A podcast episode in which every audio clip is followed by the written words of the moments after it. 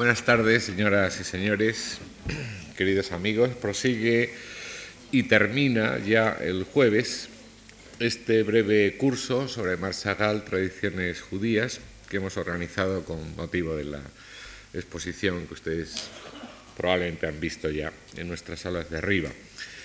Y ocupa hoy nuestra tribuna el profesor Javier Arnaldo,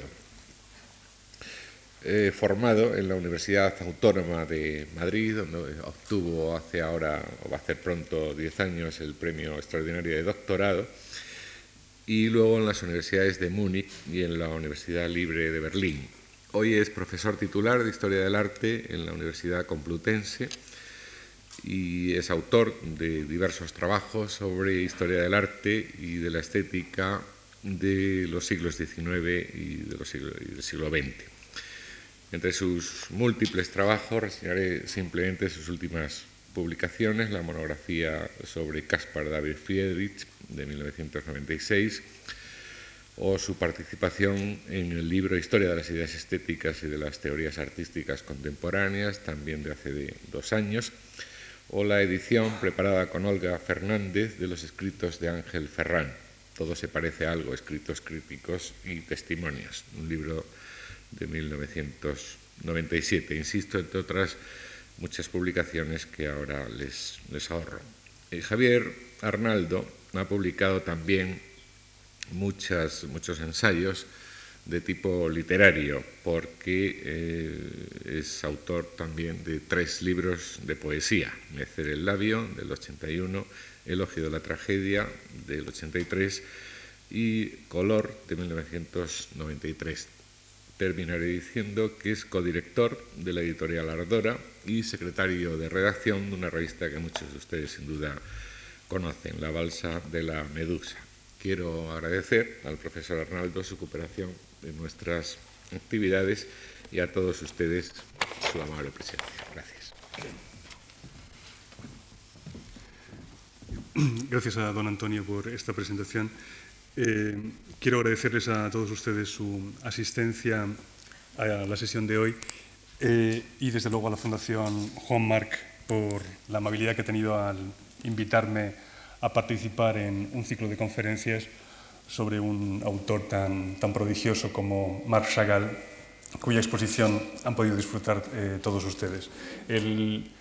El tema de, la charla de hoy eh, es el que aparece en el título, la, pintura El dictado del amor, es decir, es el, amor en la obra de, Chagall, un asunto, digamos, muy obvio, eh, que transmite muy elocuentemente sus pinturas, pero que cuesta, digamos, eh, descifrar o explicitar el arraigo y el alcance del sentimiento del amor en su obra y es un poco a lo que quería que dedicáramos esta hora.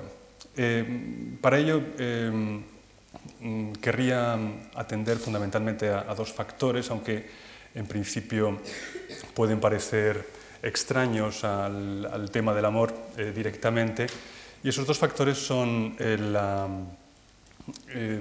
digamos, la fricción que existe entre la obra de Chagall y las vanguardias históricas, una fricción que es de aproximación y reacción, eh, y por otro lado eh, la, importancia de la figura de, Rembrandt en, su obra, eh, como su gran modelo.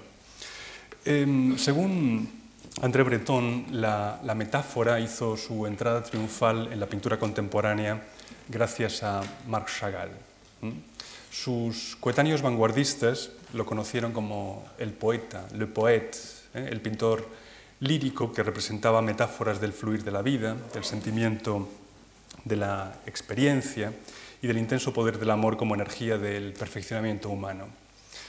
Eh, su relación con las vanguardias fue indudablemente determinante, pero también es verdad que su obra se distingue con claridad de las propuestas de las vanguardias históricas, cuyo ensimismamiento formalista rechazó Chagall una y otra vez para oponerle el primado del mensaje espiritual y del sentimiento religioso. Em, al decir eh, ante Breton que la metáfora hizo su entrada triunfal en la pintura contemporánea gracias a Marc Chagall, hace referencia realmente a uno de los puntos de conflicto, y es que precisamente el rechazo del de formalista de las vanguardias históricas que, eh, bueno, que acusa eh, Chagall va eh, directamente vinculado a, la exaltación del, tema, de la metáfora, de finalmente lo que él llama la, literatura. El, o el, mensaje también es uno de sus términos favoritos. Eh, cuando Chagall llegó en 1910 a, París, los pintores de vanguardia, los pintores de avanzada, estaban obsesionados en la exclusión de la anécdota, de la historia, del, tema, y él hacía pintura básicamente de, tema, aunque como veremos muy influenciado por las formas de representación de la propia vanguardia. Eh, cuando mm, en los años 20 eh, el tema, gracias a los surrealistas eh, y digamos todo ese mundo de la anécdota del subconsciente, estaba de, moda entre los vanguardistas franceses, a Chagall se le miró como alguien que bueno, pues trataba eh, cuentos de hadas, eh, historias de, fantasía, etcétera, que no casaban tampoco exactamente con eh, digamos, las, predilecciones de los surrealistas. Pero en fin, ahí en ese mm, tira y afloja o en ese estar de forma muy independiente haciendo pintura de Chagall en medio del decurso de las vanguardias históricas, está un poco una de las claves de su personalidad.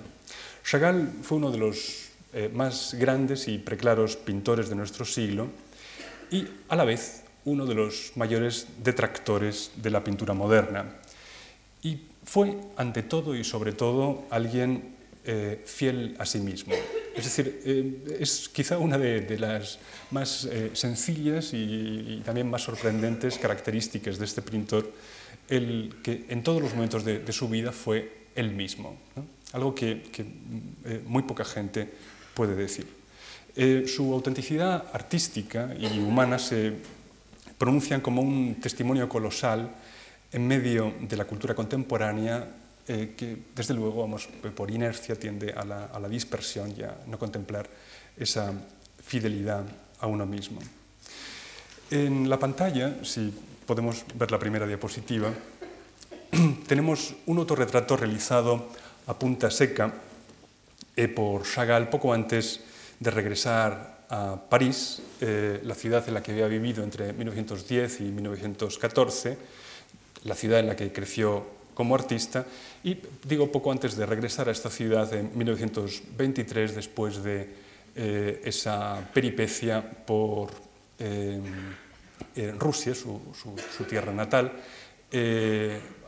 país al que regresó, eh, como digo, en 1914 y en el que se mantuvo pues eso, eh, nueve años, eso durante la época de, la guerra y de la revolución, y donde creó aquella escuela experimental de arte en Vitebsk, eh, avalado por Lunacharsky, en fin, vivió como artista activo la, revolución soviética.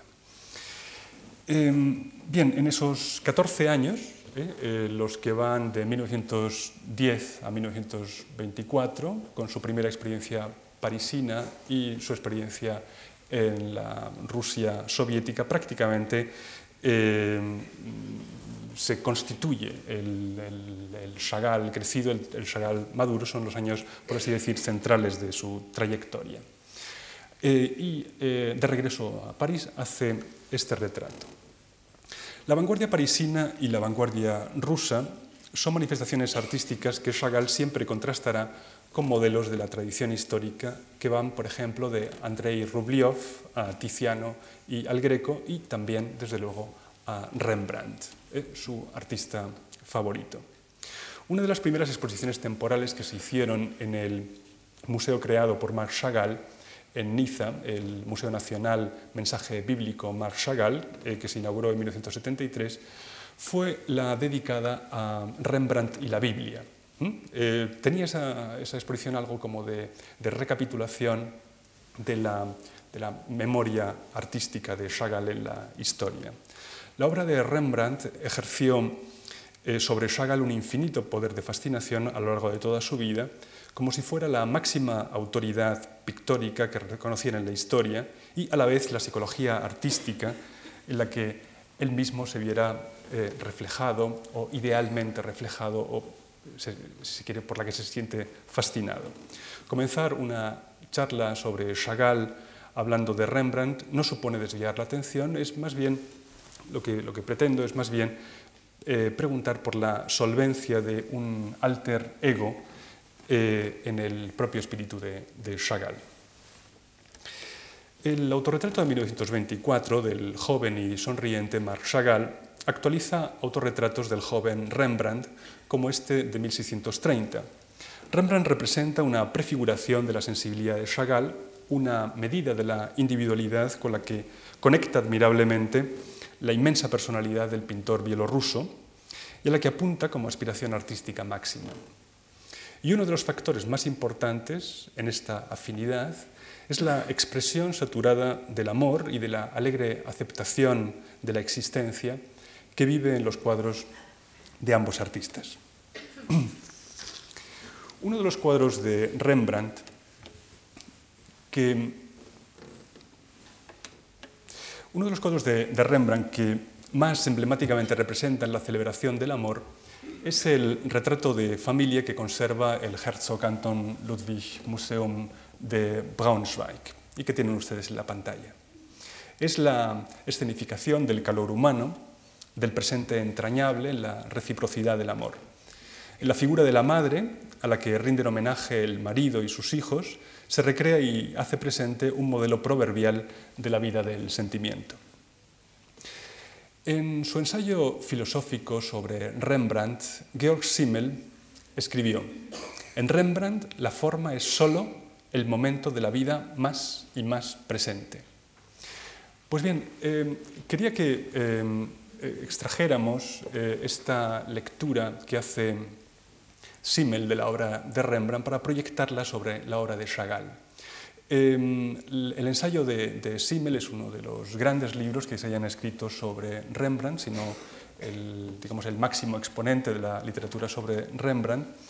Y es, em, digamos, una literatura un poco difícil, pero al mismo tiempo eh, fascinante. Y quería que nos detuviéramos algo en esa lectura, digamos, para, para sacar algún eh, criterio de lectura eh, para la obra de, del propio Chagall.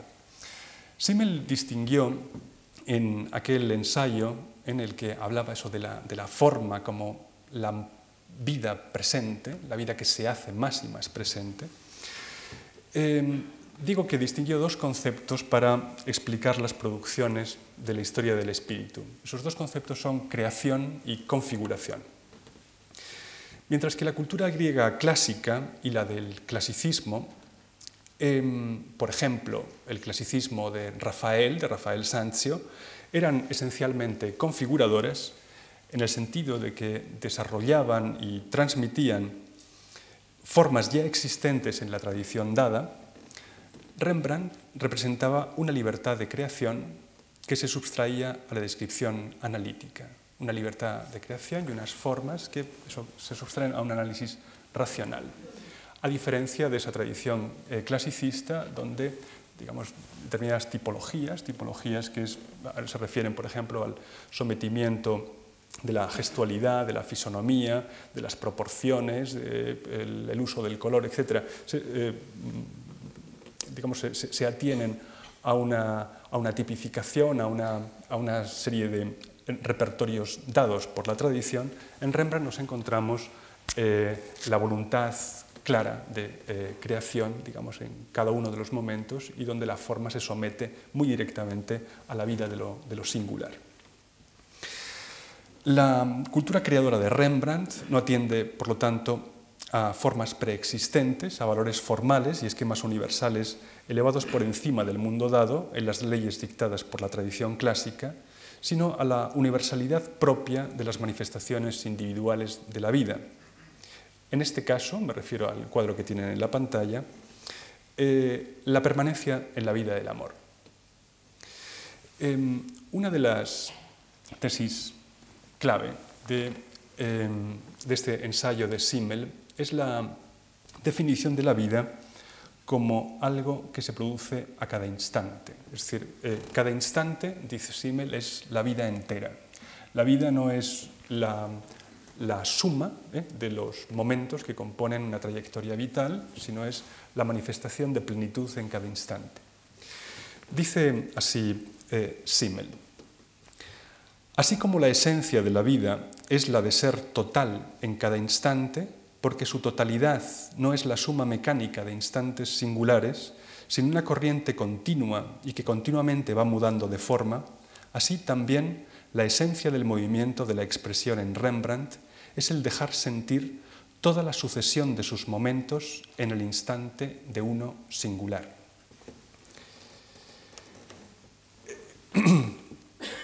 Em, es ese eh, gesto, eh, seguro que pasajero y momentáneo, de la aproximación del bebé a, su madre, el que en la lectura que hace Simmel representa esa totalidad de vida, ese sumergirse de una plenitud vital en el instante.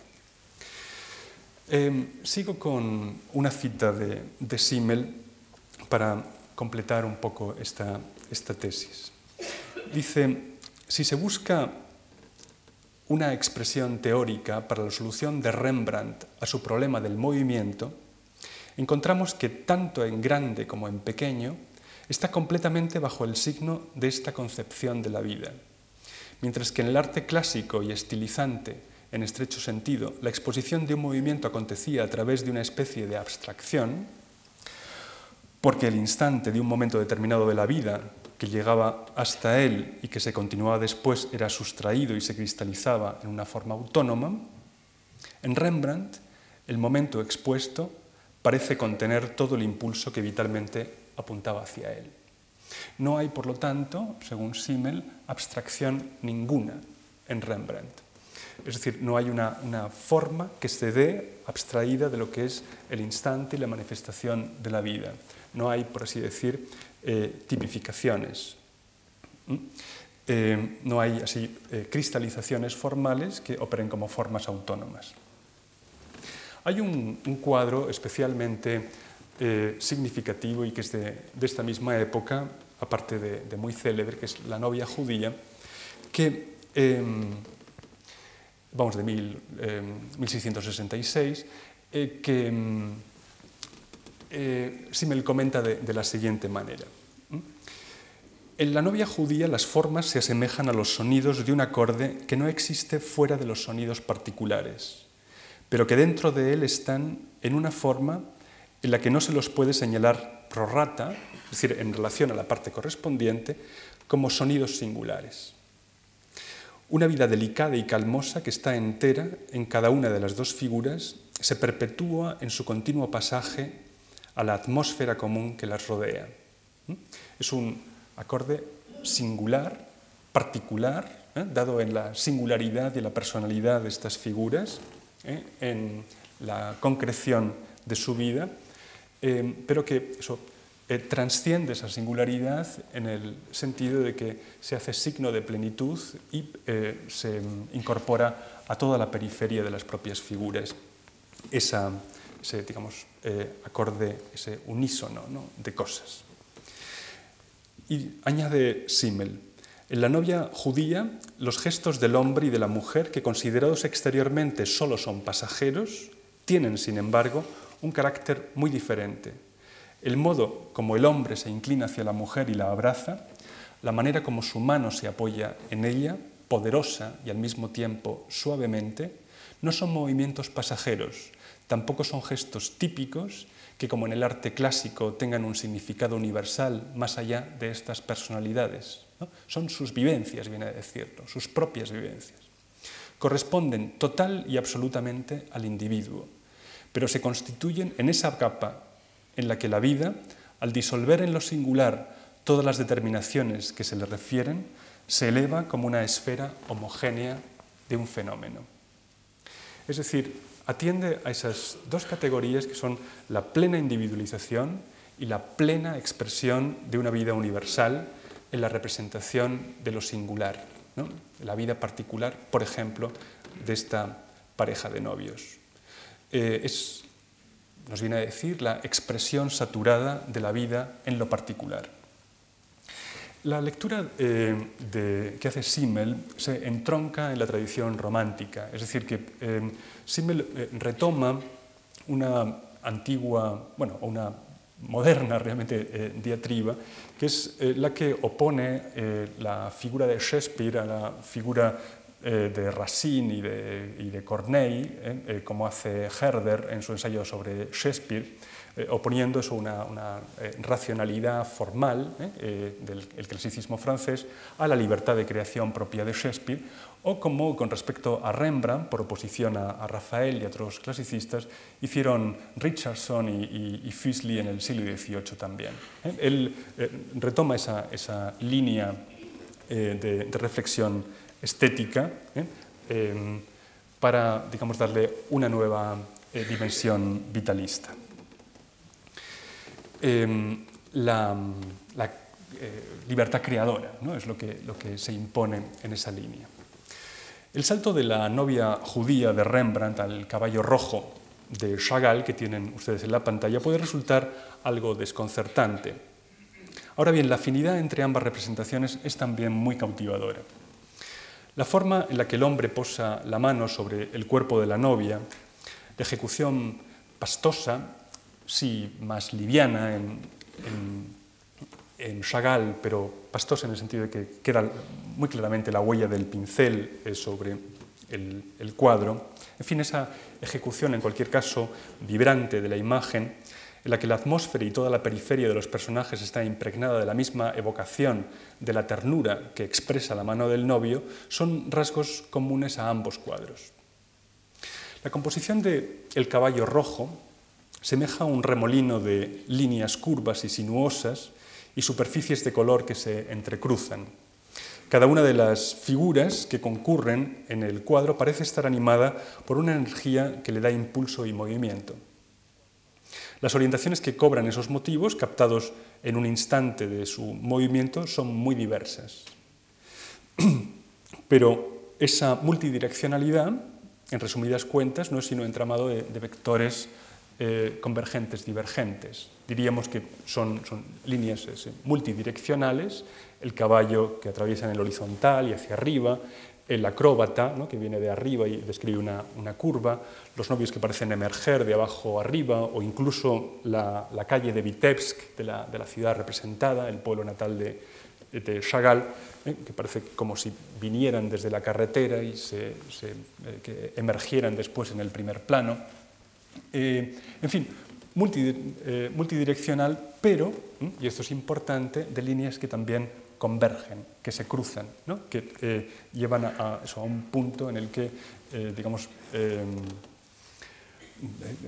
desaguan todas esas energías que esa superficie fluctuante pone en marcha. El cuadro condensa por lo tanto, una multiplicidad de energías y en este sentido hace las veces de, vórtice, de vórtex o de condensador de energía. Pero también, por lo que respecta a las representaciones mismas, el cuadro es una superficie en la que, como en una pantalla de la imaginación, convergen múltiples asuntos. No solo direcciones, sino también temas. Los novios, ese caballo rojo fantástico con manos que trae luz, el acróbata, la lectora de la parte derecha, que parece como si diera una patada al caballo, em, seres híbridos o incorpóreos que tocan el violín, ¿eh? como este personaje prácticamente translúcido que atraviesa la calle, o un ser híbrido, eso que es un hombre con, un pie con cabeza, en forma de cabeza de gallina, ¿eh? que sobrevuela el paisaje. Em, y otro motivo, desde luego, el propio Vitebsk, la ciudad natal de, eh, de Chagall, que aparece una y otra vez a lo largo de su vida en su obra. Tanto el acróbata, esto es el mundo del circo, como los violines de las fiestas judías, em, como la representación de la boda, indudablemente una actualización de la boda de Chagall, eh, son, son eh, motivos que eh, pertenecen a su mundo interior. El vórtice gráfico es también un vórtice vital y personal, cuanto que arrastra al mismo lugar un buen número de motivos que forman parte de la imaginación, de la memoria y de los afectos singulares de este artista. Em, y me refiero a eso, una especie como de escenificación de las propias vivencias, de su propia boda, de su gusto en el circo, su eh, predilección em, por eh, las, fiestas eh, judías, sus vivencias de infancia, etc. Y hay en ello, por lo tanto, una singularización y al tiempo una condensación de la vida entera, una celebración en acto de la experiencia de vivir y capitalizada por medio del amor representado por estos novios. Todo el impulso vital que atesora el artista apunta hacia el momento expuesto, hacia el momento en el que se actualiza en toda su extensión la manifestación del amor. Chagall describió en su autobiografía el momento en el que conoció a Bella, su primera mujer, del siguiente modo. Su silencio era el mío, sus ojos los míos.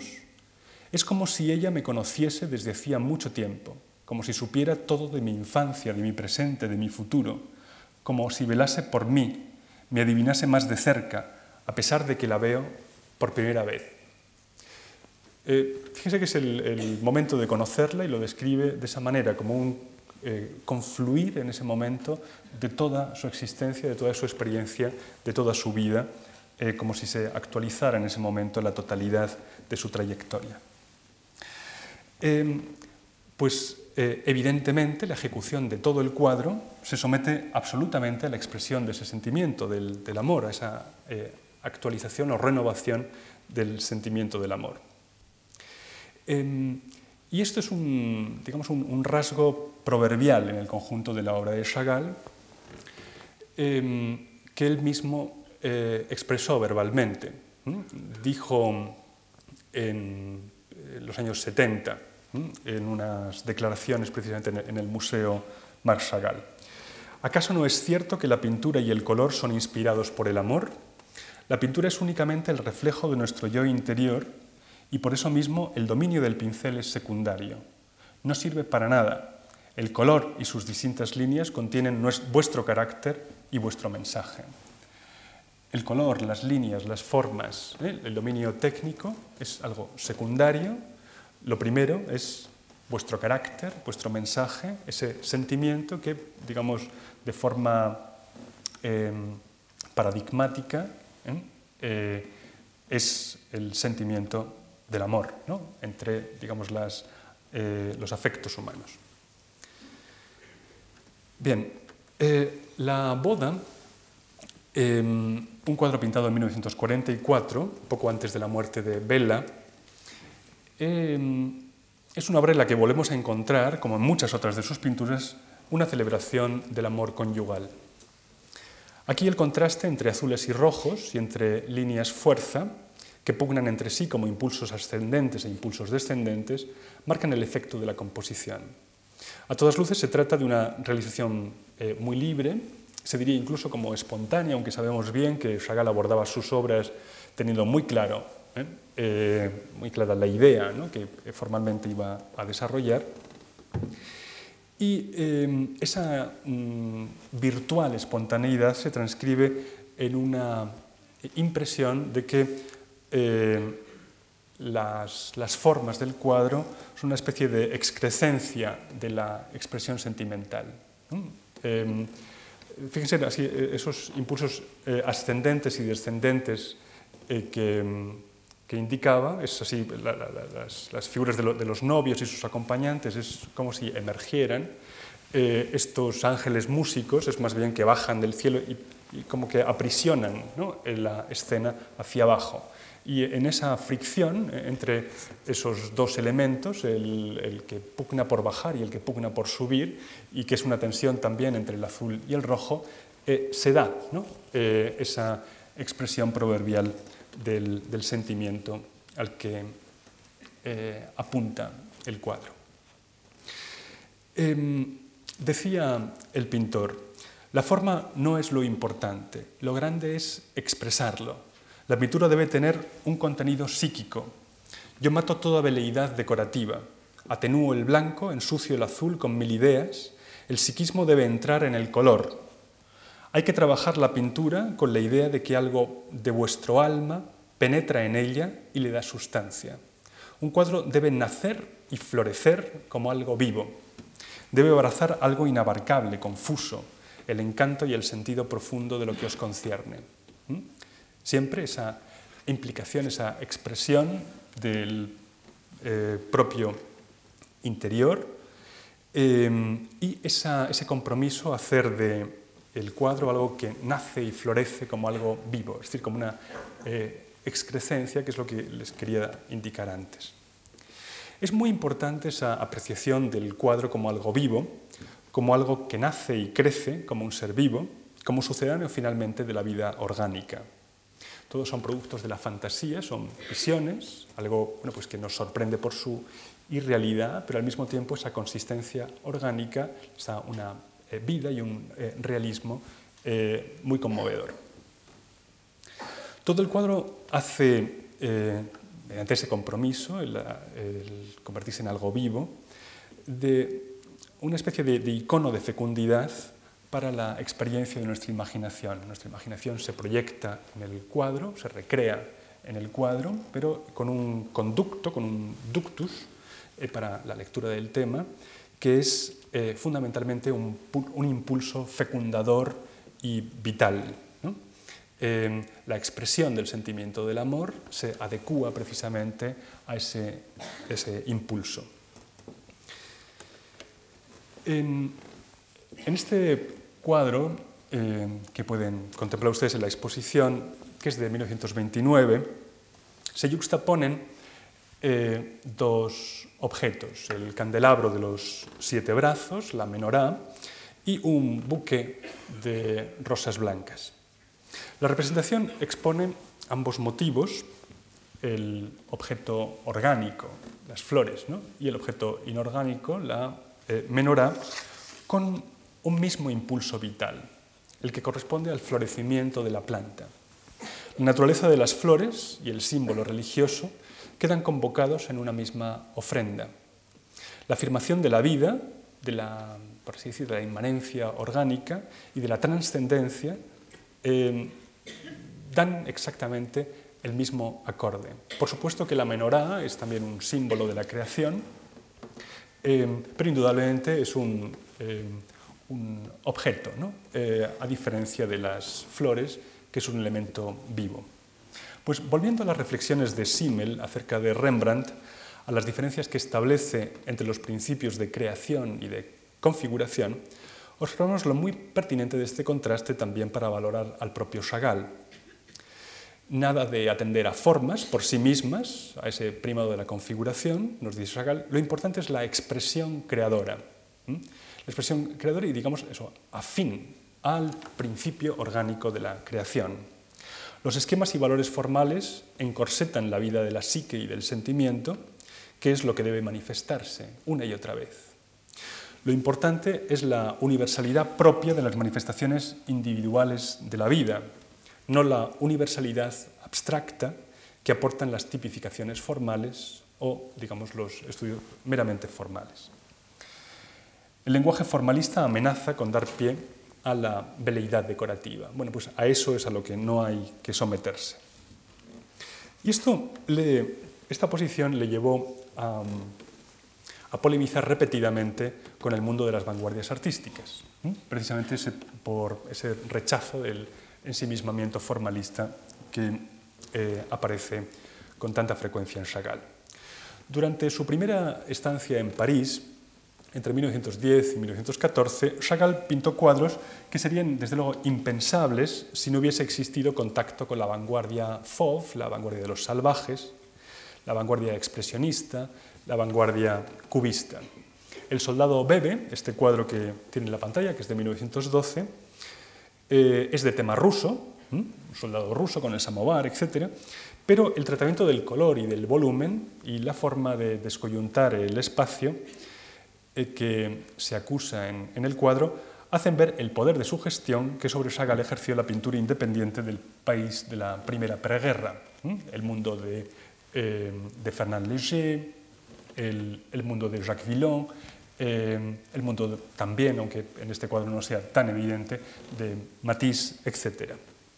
Los cuadros eh, anteriores a su estancia en París, como El muerto, que tienen la pantalla, eh, o el retrato de, de, Bella con guantes negros, que está en la exposición, o el, el dibujo de 1909 que les muestro ahora, que es una, una vista de, de Vitebsk, eh, y concretamente de un, eh, una parte del, del gueto judío de, de Vitebsk, donde él creció, son todos ellos testimonios de una trayectoria inicial del pintor en su ciudad natal y en San Petersburgo, eh, dentro de ese realismo ingenuo en el que reconocemos desde luego a, a, Chagall, pero en el que aún no había despertado verdaderamente el sentido del color y la libertad de creación que caracterizan al Chagall de, París.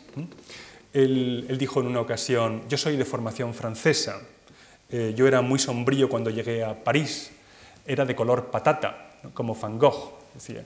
Eh, se entiende como Van Gogh también cuando llegó a París, mientras que París es claro. ¿no? Bueno, pues esa claridad de, de, París es algo que incorpora de forma muy notoria eh, y rápida desde un primer momento, de, de su primera instancia.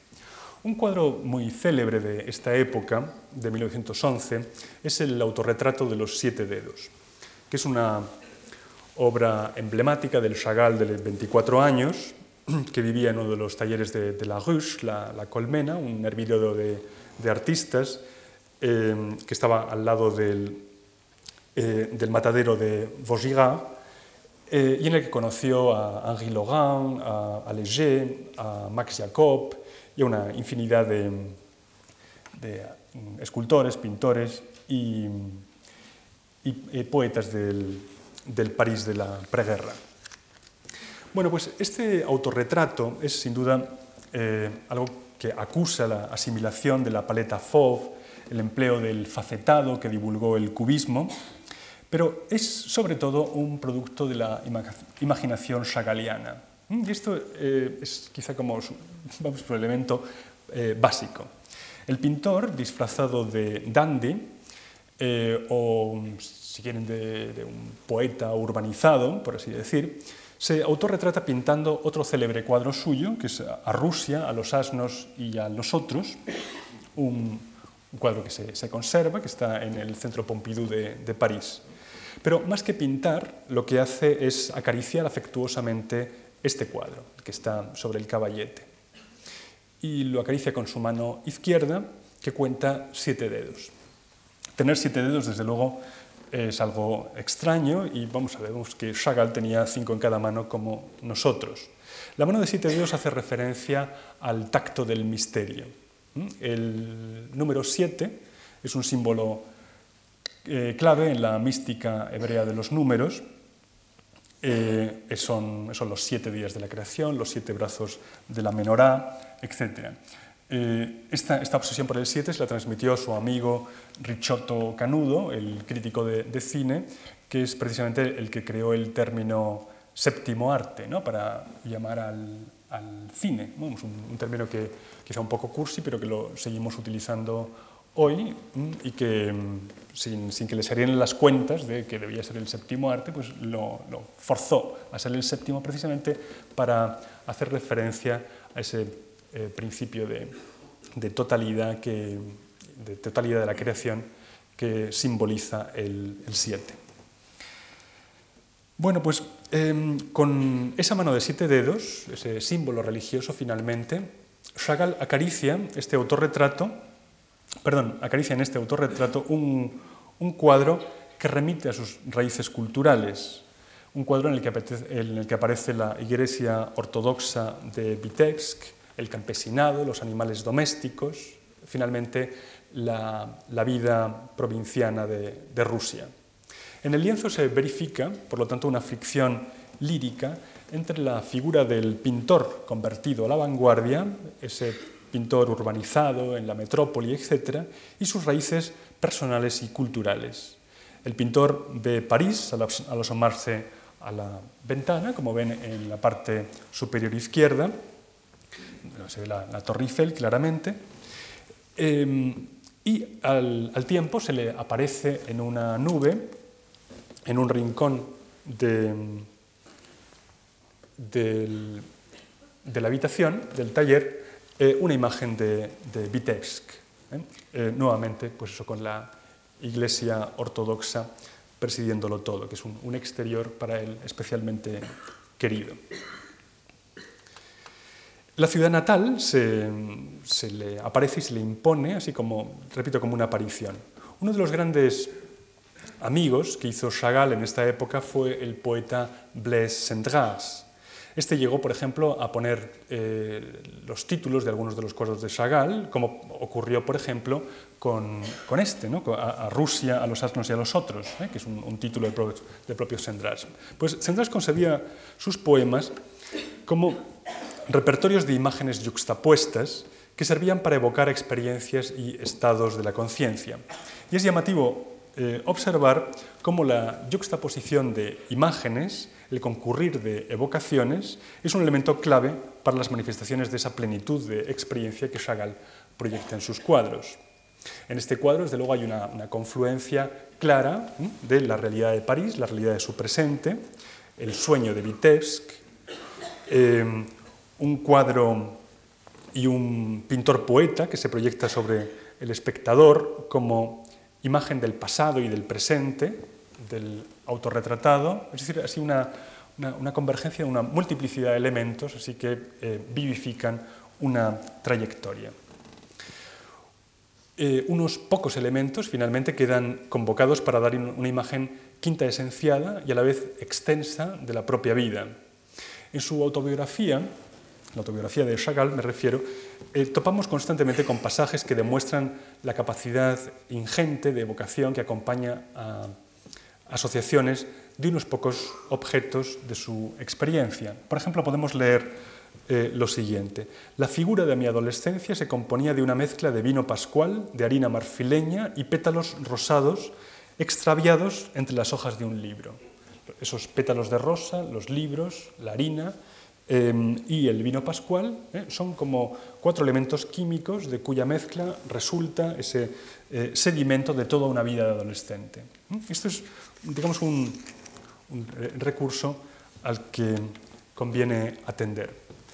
Eh, Chagall eh, conoció cierta fama y se divulgó en la Alemania de la primera posguerra, gracias fundamentalmente a Herbert Walden, el galerista del Sturm, y eh, gozó así un poco como de, fama de ser uno de los expresionistas alemanes. Entonces, Mm, Kurt eh, Schwitters, eh, que conoció eh, su obra, le dedicó un poema precisamente a este dibujo que tiene en la pantalla, es un dibujo de 1913 y la, escritura de, de, Schwitters es de, 1919. Quería que leyéramos por un momento los, los, primeros versos de este raro poema. el naipe salmodia el pescado, la cabeza en la ventana, la cabeza de animal bebe los ojos la botella, en la boca brincando, hombre sin cabeza, la mano abanica, cuchillos agrios, etc. Ven que es un, poema así, eh, digamos que prefigura la escritura automática, es una especie como de ametralladora de, palabras, algo vamos, muy enmarcado en la vanguardia, eh, y, y observamos también que existe una correspondencia efectiva entre esta composición agramatical y los eh, ilogismos del eh, propio dibujo de, Chagall.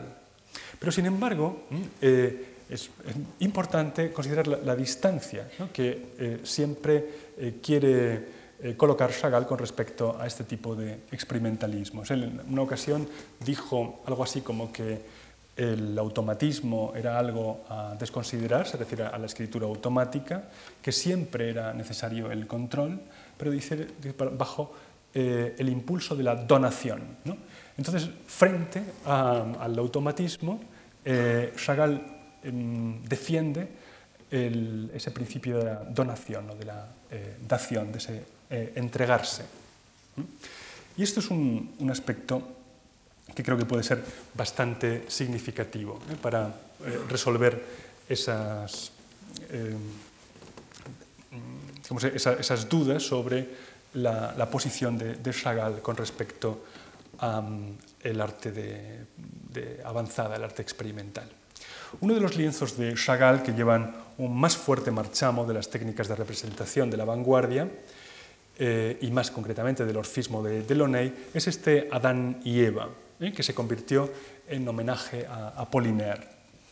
En el ángulo inferior izquierdo, eh, junto a la pierna derecha de esta doble figura, encuentran ese corazón traspasado por una flecha con los nombres de Guillaume Apollinaire, Richotto Canudo, Blaise Saint-Gras y eh, Walden, esto es Herbert Walden, el, galerista, eh, y los, poetas, el crítico de cine antes mencionado, como haciendo de ellos eso, objeto importante de consideración y dedicando a estos eh, poetas finalmente el cuadro. Aparte de esta dedicatoria, hay un, uso de discos de color y fragmentos de discos superpuestos al modo de Delaunay orfista, que mandan completamente en esta composición abstracta. Esta mm, figura híbrida, con dos piernas eh, y también dos troncos y dos cabezas, es una representación de Adán y Eva entrelazados en un solo cuerpo, como una especie de simbiosis de contrarios que eh, se imponen la, la composición. Se cuenta que el contenido, esa, referencia a y Eva, se hace mucho más oscuro si el cuadro se titula simplemente Homenaje a Apollinaire. Eh, esa, mm, digamos, esa, aproximación tan eh, nítida, tan explícita a, la experimentación em, orfista y, en fin, y a las técnicas eh, de creación poética típicamente vanguardistas, eh, contrasta, sin embargo, con testimonios que encontramos en su autobiografía y que dicen cosas como la siguiente. Impresionismo y cubismo me son ajenos. El arte me parece sobre todo un estado del alma, el alma de todos es santa, en todos los bípedos y en todos los puntos de la tierra. Solo es libre el corazón sincero que tiene su propia lógica y su razón. El alma que ha llegado por sí misma a este grado, llamado por los hombres literatura y logismo, es la más pura. Ese logismo refleja un estado del alma. No hablo del viejo realismo ni del simbolismo romanticismo que han aportado pocas cosas, tampoco es de la mitología ni de la fantasía cualquiera. Pero ¿de qué, Dios mío, estoy hablando? Diréis, esas escuelas no son sino un bagaje formal. El arte primitivo poseía ya la perfección técnica hacia la cual se esfuerzan las generaciones actuales entre malabarismos, cayendo incluso en la estilización. Comparo este bagaje formal con el Papa de Roma, vestido con suntuosidad junto al Cristo completamente desnudo, o con la iglesia majestuosa junto a la oración en pleno campo. Apoliner se sienta, escucha, se sonroja, sopla y murmura, sobrenatural. Bueno, pues esa comparación se hace bastante significativa. Él habla de las preocupaciones formales, de ese equipaje formal, la estilización, el bagaje finalmente que habla de una aspiración entre malabarismos, lo compara con eh, los, em, el, vestido suntuoso del Papa, del de Roma frente al Cristo desnudo, donde se, se, expresa directamente ese, ese alma, ¿no? Ah, que es lo que eh, está señalando constantemente como elemento generador de la eh, auténtica expresión artística.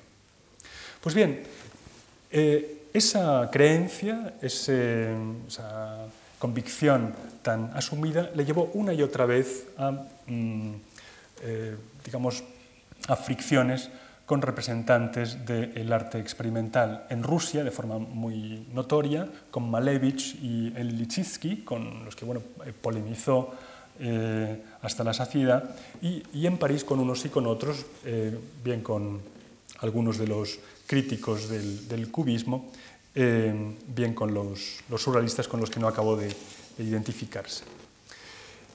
si desgajamos un poco este cuadro, veremos que realmente se está refiriendo a elementos eh, prototípicos de la obra de, Chagall. Eh, este boceto, este estudio previo, eh, es como si lo desnudara, eliminando esos elementos formales o orfistas. Entonces nos encontramos eso con la representación de un reloj y esta simbiosis de Adán y Eva, este, repito, ser híbrido. el reloj es un, tema que aparece una y otra vez en la, en la obra de Chagall que representa ese transcurrir inexorable, torpe, imprevisible del, tiempo, eh, como este eh, reloj alado ¿no? que sobrevuela las calles del Vitebsk eh, nevado, y el ser híbrido pues, aparece una y otra vez, como por ejemplo aquí, no una Adán y Eva, sino una novia de dos caras. La, esta fusión de los cuerpos de Adán y Eva, o esta eh, mm, novia con, dos caras, la masculina y la, femenina, em, expresan eh, siempre para Chagall una reconciliación em, de contrarios, es decir, una fusión ideal que sirve como de signo utópico para la realización del amor y también para la superación de la, dualidad de las cosas, precisamente de esas oposiciones de, contrarios. Los, animales híbridos y los seres híbridos aparecen una y otra vez, eh, muy abundantemente en el, tema del, circo, que es uno de, sus preferidos, y son seres que no existen, desde luego, pero que podrían existir como los ángeles. Eh, es un bestiario eh, nuevo que celebra la realidad, sirve para celebrar la realidad aunque sean productos de la fantasía. Esos seres híbridos hacen las veces de, hijos reconciliados de una naturaleza actualmente muerta porque está dividida. Está dividida, por ejemplo, entre el hombre y la mujer o entre el ser humano y el animal. Eh, concilian finalmente esos seres fantásticos elementos separados de la naturaleza. Em, para abundar un poco más en, este factor, esa conciliación de, contrarios, quería que atendiéramos a una pintura algo posterior en la que aparece un ángel, este elemento al que me acabo de referir. Y es em, la, pintura que, representa la, lucha de Jacob con el ángel. Bien, em, observarán en el cuadro eh, bueno, que por aquí está cortado, eh, lamentablemente, eh, pero aquí estarían las figuras de, Jacob y Raquel junto al pozo, que eso sí es fácil de reconocer, que es, hace referencia al amor de Jacob y Raquel, el pozo, que es el, que simboliza o que encarna ese, el amor que se despierta entre ambos. eso al lado izquierdo de las figuras de el, ángel y Jacob, eh, y en el derecho está la escena de José y sus hermanos, eh, José despojado de, sus vestidos y vendido como esclavo por sus hermanos, y eh, aquí la figura de Jacob lamentándose o llorando con la, túnica de, Jacob.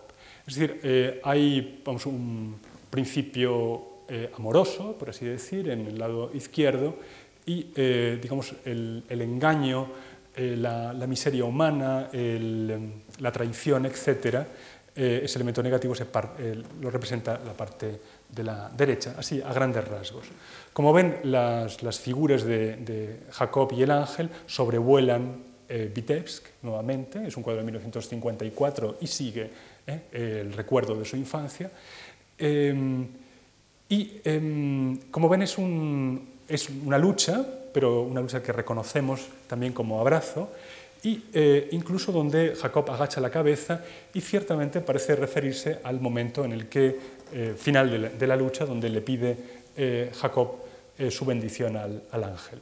En esta lucha hay realmente un enfrentamiento entre oponentes, la, divinidad, que encarna el ángel y la humanidad que encarna Jacob.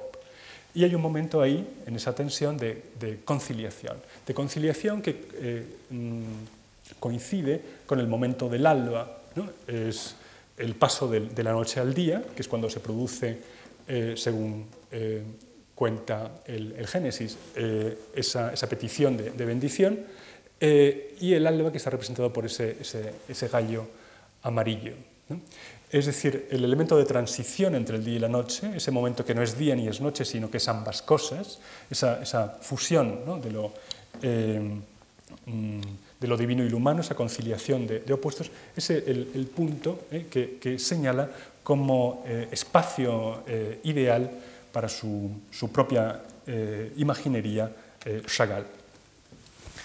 en este sentido, vuelvo a recordar a Rembrandt, es decir, una de las representaciones emblemáticas de la lucha de Jacob y el ángel es la de Rembrandt, el cuadro que se conserva en Berlín.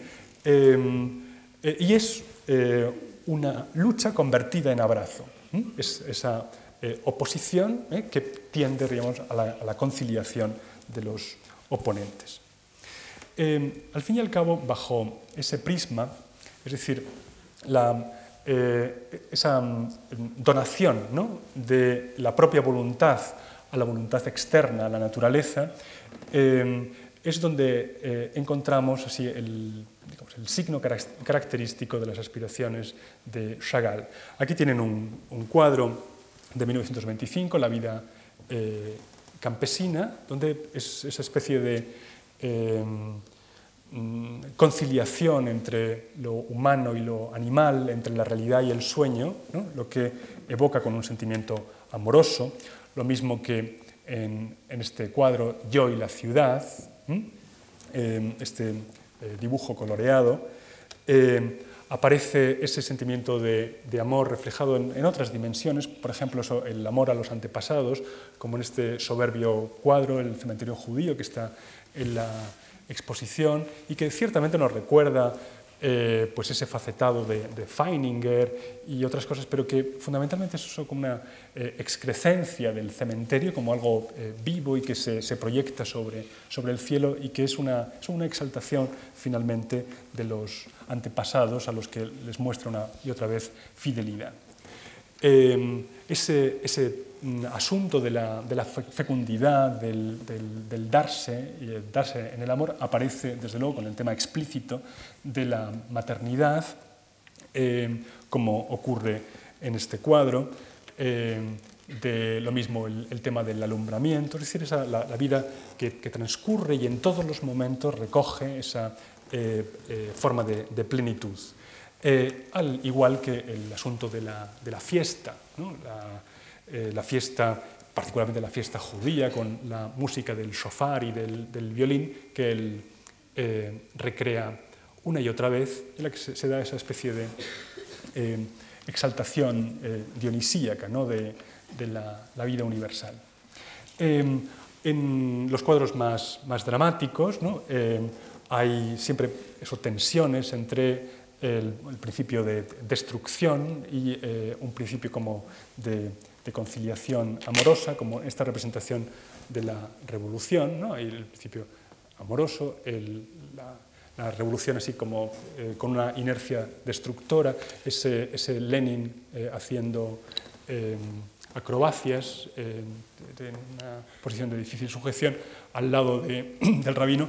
Bueno, aquí en, en estos temas, como los más dramáticos aún, como los del éxodo o la guerra, que aparece en, este cuadro de 1964, ese, sentimiento del amor se proyecta fundamentalmente guiado por una, idea de eh, inmensa conmiseración hacia el, el, designio, el designio de la humanidad.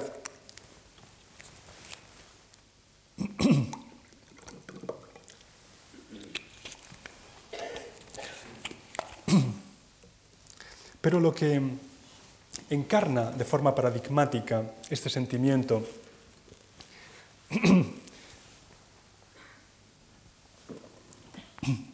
al que eh, me he estado refiriendo durante la charla son siempre las parejas.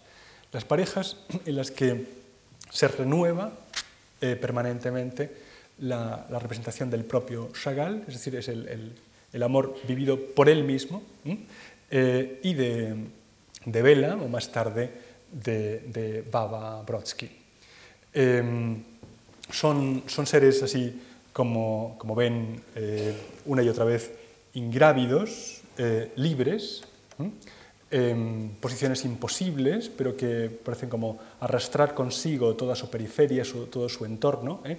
Em, vivir ¿eh? en una eh, naturaleza que es, que es, suya y es aérea y es libre, como ocurre también en, este cuadro por encima de la ciudad de 1924, que también está en la exposición, donde ven que al tema le va acompañando una búsqueda de un ritmo formal eh, eh, que se basa en, paralelepípedos, cuadrados, triángulos, es decir, una, cierta geometrización en la representación de los cuerpos, lo mismo que de la, de la ciudad, y es eso un, un, ritmo formal, ¿eh? que quiere ser armonioso y siempre enérgico, esto es como Em, representar un, dinamismo. Y esto es una, fórmula que, sin embargo, posteriormente, em, digamos, rechaza eh, para dar pie a un, lenguaje visual algo distinto y no retocar un ápice, sin, embargo, lo que es, em, digamos, el, asunto fundamental del cuadro, la representación del sentimiento amoroso. En este cuadro, que empezó a pintar en los años 30 y no terminará hasta 1959, que tenemos la suerte de poder contemplar arriba y que se titula La novia de la cara azul, observan que eh, los contornos han desaparecido, esa, digamos, ese sometimiento a un, ritmo formal claro ¿eh? Tampoco se, se, atiende, y al tiempo aumenta mucho la sensualidad del color, las asociaciones, las asociaciones sinestéticas, ¿no? es decir, em, que se refieren al diálogo entre los sentidos. Por ejemplo, esa, curva que, eh, que, describen los cuerpos de los, novios o de la, pareja, me parece como si fuera un, soplo ¿no? eh, una inspiración de aire que como que entra en el pulmón, eh, es decir, que como que se, interioriza inmediatamente. Eh, esos contrastes de color que vivifican mucho la, composición al tiempo que aumentan así la, expresión de, las oposiciones entre los elementos, como es el contraste verde-azul. Eh, y mm, esto eh, siguiendo, repito, con el, repertorio, el asunto, el, tema finalmente propio de Chagall, la música, el circo, Vitebsk, eh, el amor. ese mundo fluctuante, ese mundo ingrávido, impalpable, esa pincelada llena de vibración, lo que hace es em, extremar o digamos someter a una expresión cada vez más, más plena eh, el, sentimiento en el que eh, mm, abunda y que es un sentimiento, como eh, han podido ver ustedes, que parte necesariamente del interior, que es una pintura que se produce desde el interior. Y me parece muy significativo esta, esta, idea de la, inspiración, así como que, se refleja en la forma de, de la novia de la cara azul. Eh, lo mismo, por supuesto, ocurre con eh, el mundo de los sueños, eh, que em, recrea una y otra vez Chagall, como ocurre en este, mm, en este cuadro, Pájaros de la Noche, en el que no nos vamos a entretener, porque ya mm, voy cumpliendo la, hora y quería que para terminar hiciéramos algunas reflexiones sobre un, asunto nuevamente rembrandtiano que trata Chagall y que me parece especialmente representativo para eh, comprender eh, su obra. Eh, es el, buey desollado, esta obra de, eh, que posee el Louvre eh, de 1655 y que es eso, uno de los grandes iconos rembrandtianos en el sentido de hundarse absolutamente a la realidad, a una realidad descarnada en sentido literal. es un, tema que un buen amigo de, de Chagall, también pintor judío, eh, eh, trató, pero trató eh, como en términos de, denuncia, como eh, por así decir, mm, para denunciar la, violencia y la, agresión, y que por lo tanto tiene un, tratamiento muy distinto al que aparece en la obra de, de Chagall, el, buey desollado, que es de 1947. Em, es un, asunto este, que es rembrandtiano ciertamente, pero también que pertenece al, propio mundo eh, personalísimo de Chagall, puesto que su abuelo era carnicero y él fue testigo de cómo se desollaban las reses en el patio de la casa de su abuelo en Vitebsk. Eh, durante su primera estancia en París vivió al lado de un, matadero. Eh, y en fin, es, algo que él aborda y que comenta también en su autobiografía. Y, dice lo, siguiente, eh, para describir el sacrificio de, una res. El carnicero en blanco y negro, con el cuchillo en la mano, se remanga. Apenas comenzada la oración, preparándole el cuello, le clava el acero en la garganta. Y tú, mi querida y pequeña vaca, desnuda y crucificada, tú en el cielo sueñas. El brillante cuchillo te ha suspendido en el aire Em, es una, descripción eh, conmovedora del de, el, sacrificio de la, vaca.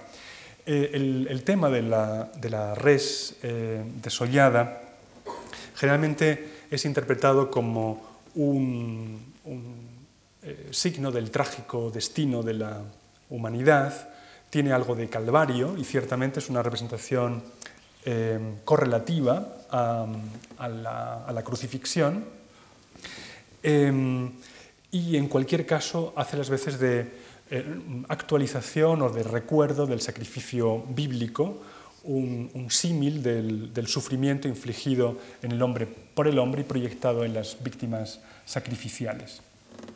Pero em, me gustaría que em, apuntáramos a una lectura algo distinta, no completamente independiente de la que les acabo de señalar, pero que es ciertamente distinta.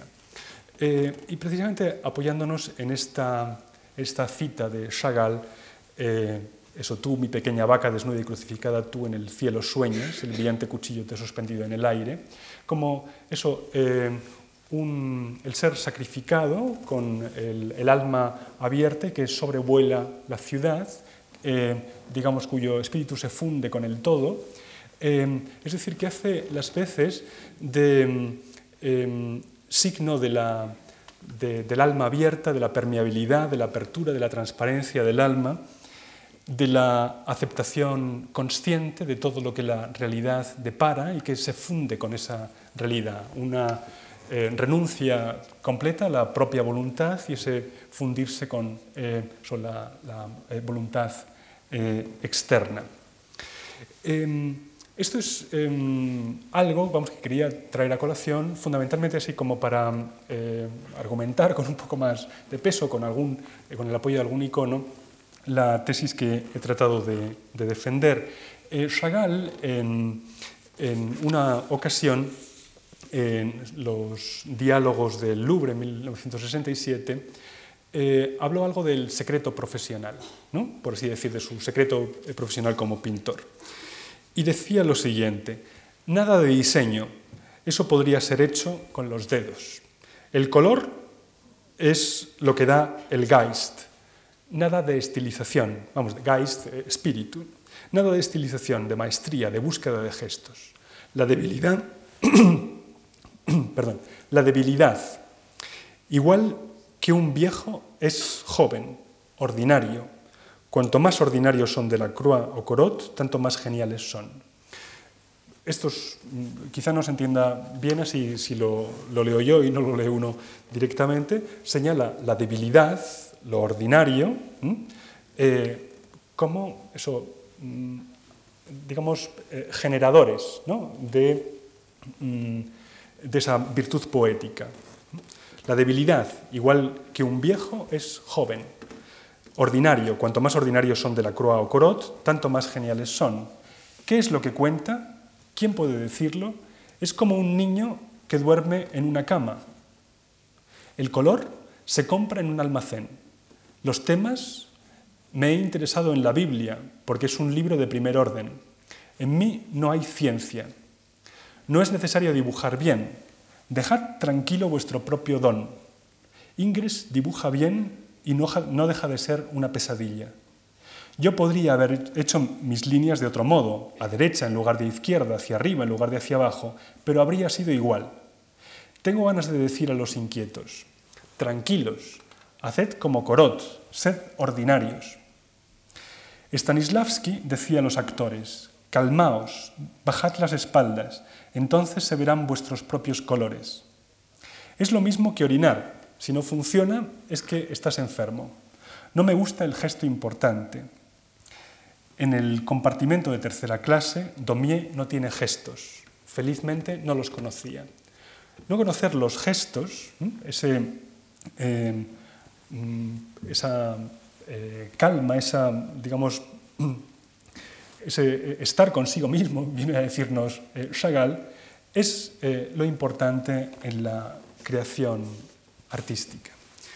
Em, hay un, cuadro de 1917 em, en el que se nos muestra a Chagall pintando y con una aparición, se titula así La aparición, y que recuerda ciertamente eso, apariciones de ángeles em, por ejemplo, eh, Jacob y el ángel, o eh, la Anunciación, ¿eh? y que viene a ser como eso, una representación de la inspiración.